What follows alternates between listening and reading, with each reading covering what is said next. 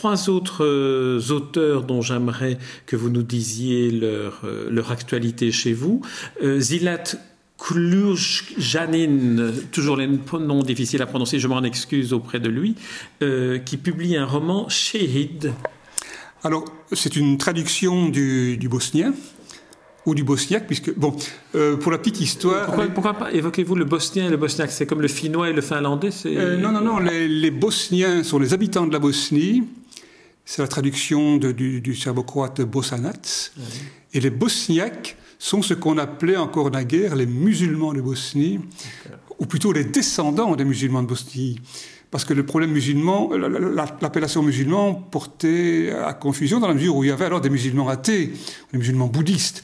Par contre, bosniaque, qui fait référence au terme local bosniaque, sont donc ces descendants des, des anciens habitants turcisés, islamisés à l'époque ottomane dont, qui, maintenant peuvent ou ne pas être musulmans, mais d'où ils préfèrent le terme bosniaque, qui leur donne une nationalité par un terme religieusement neutre. Voilà, par rapport aux Croates qui peuvent être aussi chrétiens, catholiques ou, athées, ou bouddhistes, peu importe, ou, aux Serbes. Il y a les Serbes, les Croates et les Bosniaques maintenant en Bosnie. Beaucoup de gens ne sont pas encore familiarisés, mais ils essayent de. Bon. Donc, euh, Silat Kuchanin, qui est un, un bosnien et un bosniaque, a écrit ce roman. C'est un poète au départ, un poète très connu en, Bosnie, même en ex-Yougoslavie dans l'ensemble. Il n'avait jamais écrit de prose. C'est un, bon vivant qui s'est reconverti à l'islam juste avant l'éclatement de la guerre et qui a même eu une période non pas islamiste, mais extrêmement islamique, euh, presque puritaine, quand la guerre lui est tombée dessus.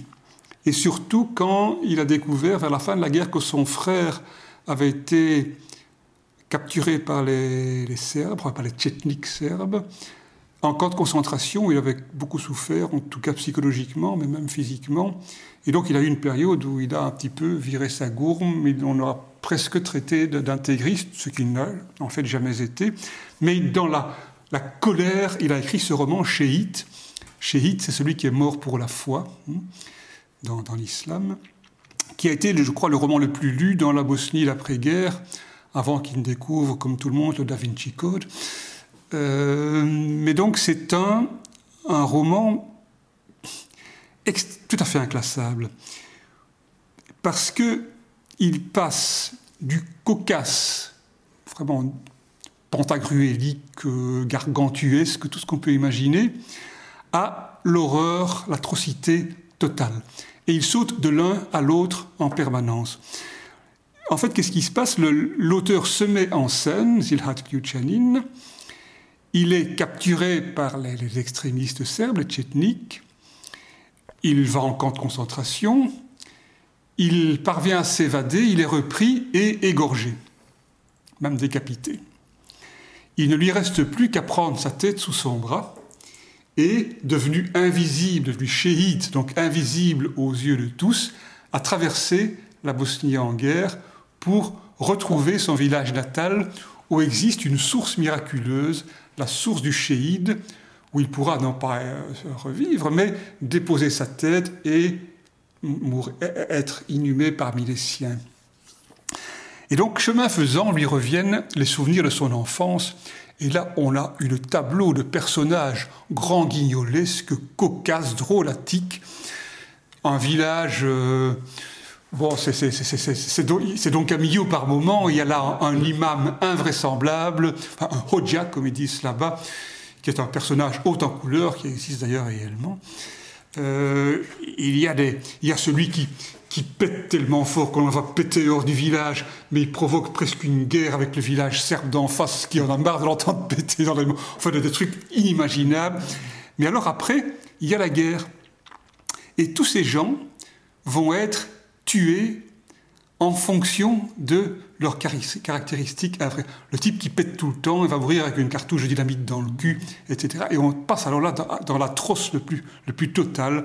Un livre tout à fait inclassable, mais qui vaut vraiment la peine d'être lu. C'est un, grand roman. J'ai hésité à en donner à publier en me disant est-ce que ce gars n'est quand même pas un extrémiste islamiste? Parce que tout ce qui tout ce qui est musulman est bon et tout ce qui n'est pas musulman est mauvais dans le bouquin. Mais j'ai vécu une semaine avec lui en Bosnie Et là, je peux vraiment maintenant vous assurer que c'est tout sauf un intégriste. D'ailleurs, il n'a pas voulu, j'avais prévu une couverture faisant référence à l'islam, il n'en a plus voulu, il en a ras-le-bol de tout ça, il reste musulman, c'est son affaire, ça ne regarde personne, et il a voulu qu'on mette, en, couverture, pardon, non pas un tableau, mais une photo de, sa région natale, là où se passe le livre. Euh, donc Zidat Tuchanin, Chéit, c'est un roman qui vaut vraiment la peine d'être lu, qui le sera sans doute très peu, parce que vous savez comment, pour moi, commencer une petite maison d'édition, où il y a très peu de presse. Je crois que c'est la première interview à ce sujet. Euh, il n'y a pas eu d'article, euh, mais c'est pourtant c'est un grand livre.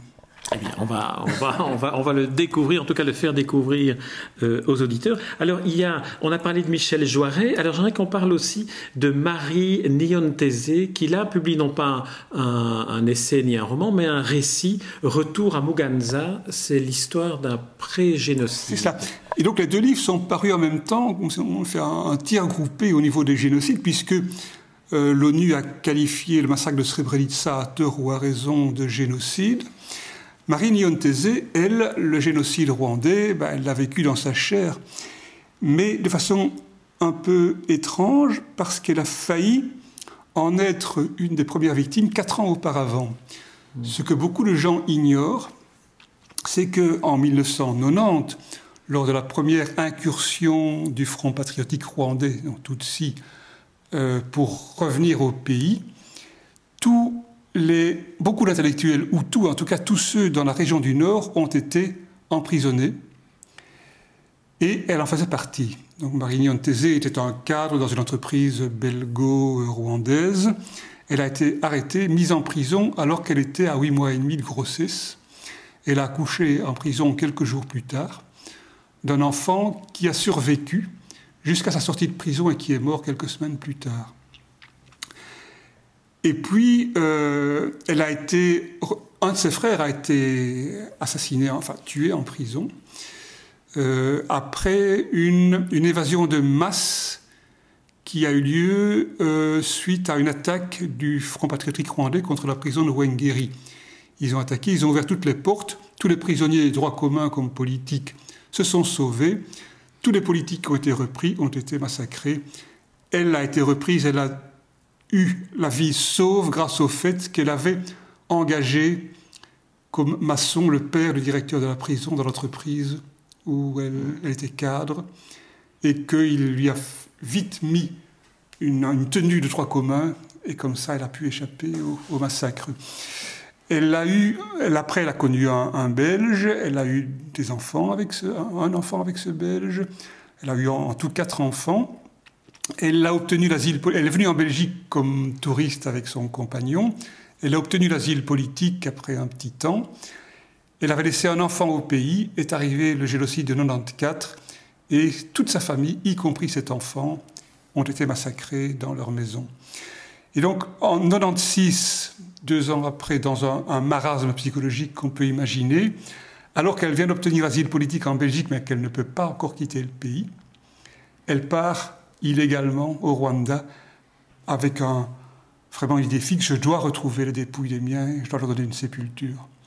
Ce qu'elle parvient à faire, on sort les génocidaires de prison, on lui, bon, après quelques pressions, entre guillemets, il montre là où elle retrouve les ossements de sa famille, elle les enterre, elle peut, bon, elle est un petit peu soulagée.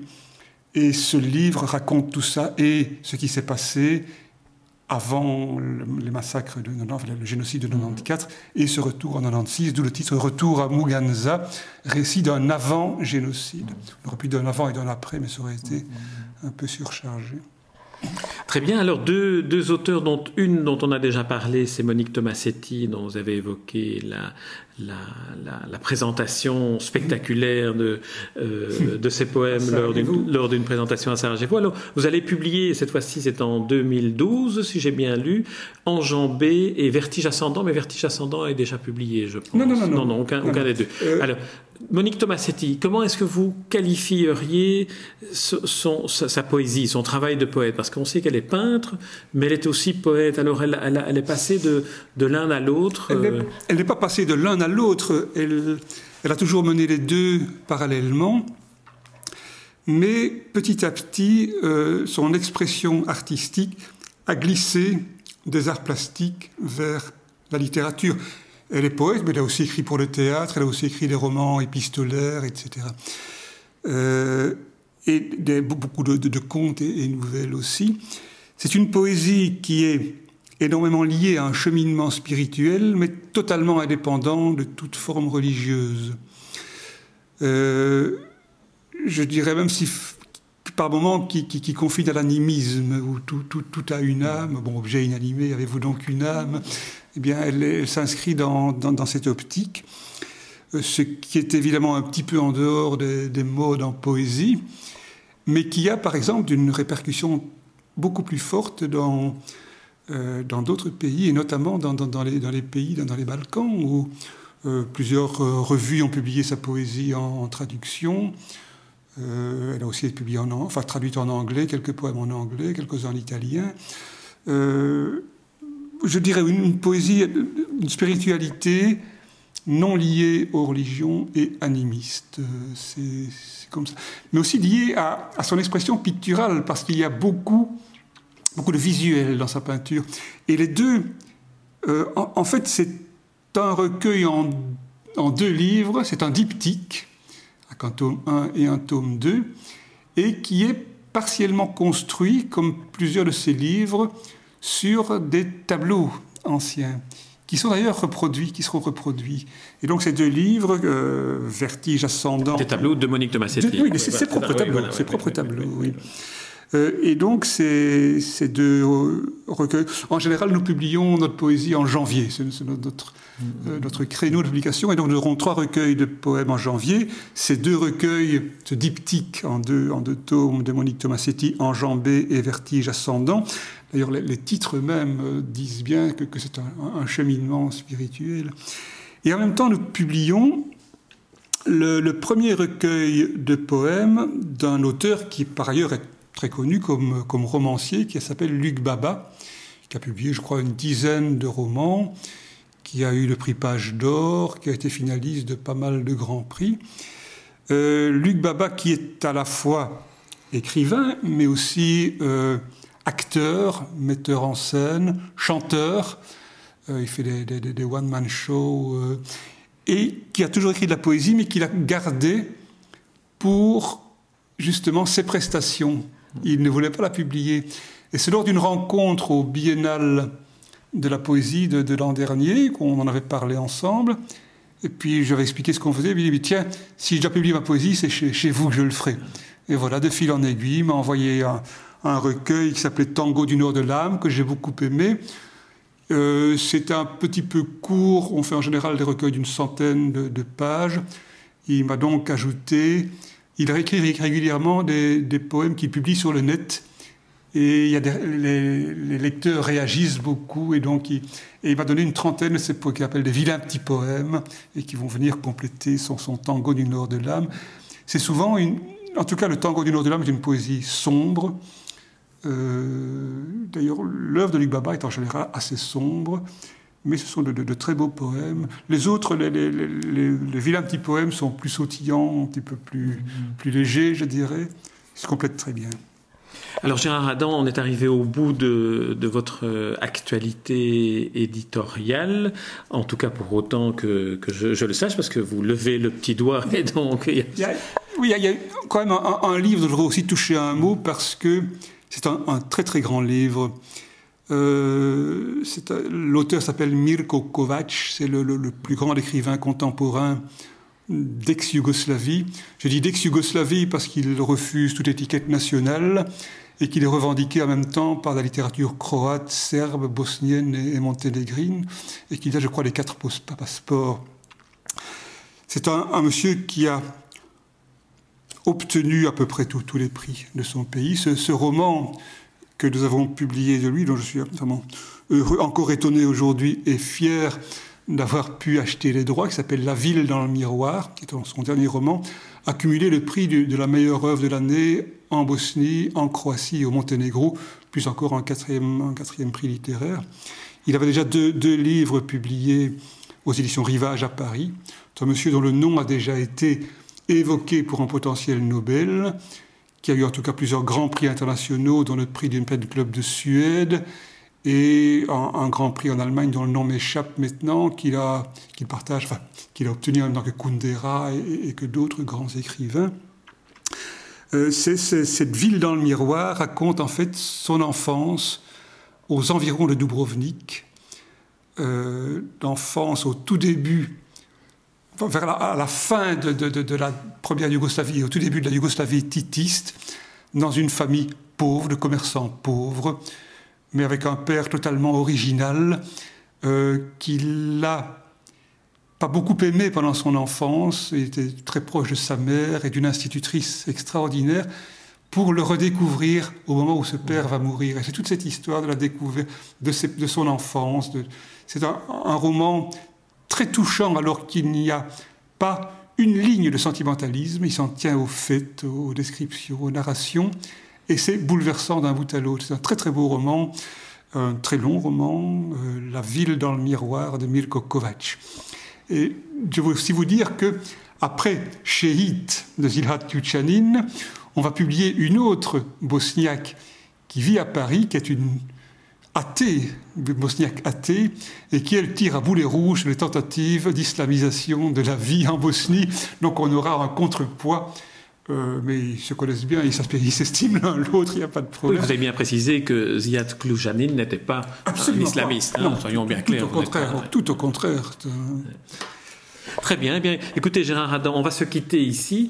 Euh, je vous promets de lire euh, toutes affaires cessantes, les livres que, que, vous publiez, et en tout cas pour pouvoir faire des interviews des auteurs qui seront, qui sont en Belgique ou qui, ou qui y viennent, dont euh, Michel Joiret pour Madame Cléo, Monique Tomassetti pour ses recueils de poèmes, Luc Baba, Michel Joiret, je l'ai cité. Alors Marie Niontézé, elle vit en Belgique aussi, je pense. Elle vit en Belgique. Elle a épousé un Belge maintenant. Elle, elle vit en Belgique il n'y a pas de problème, on peut, on peut l'inviter. Voilà, et donc on, organisera tout ça. Alors je sais aussi que dans votre actualité, il y a une série de, de, rencontres qui sont prévues. Elles figureront sur le site, et donc comme ça, nous pouvons conserver cette interview dans son intemporalité.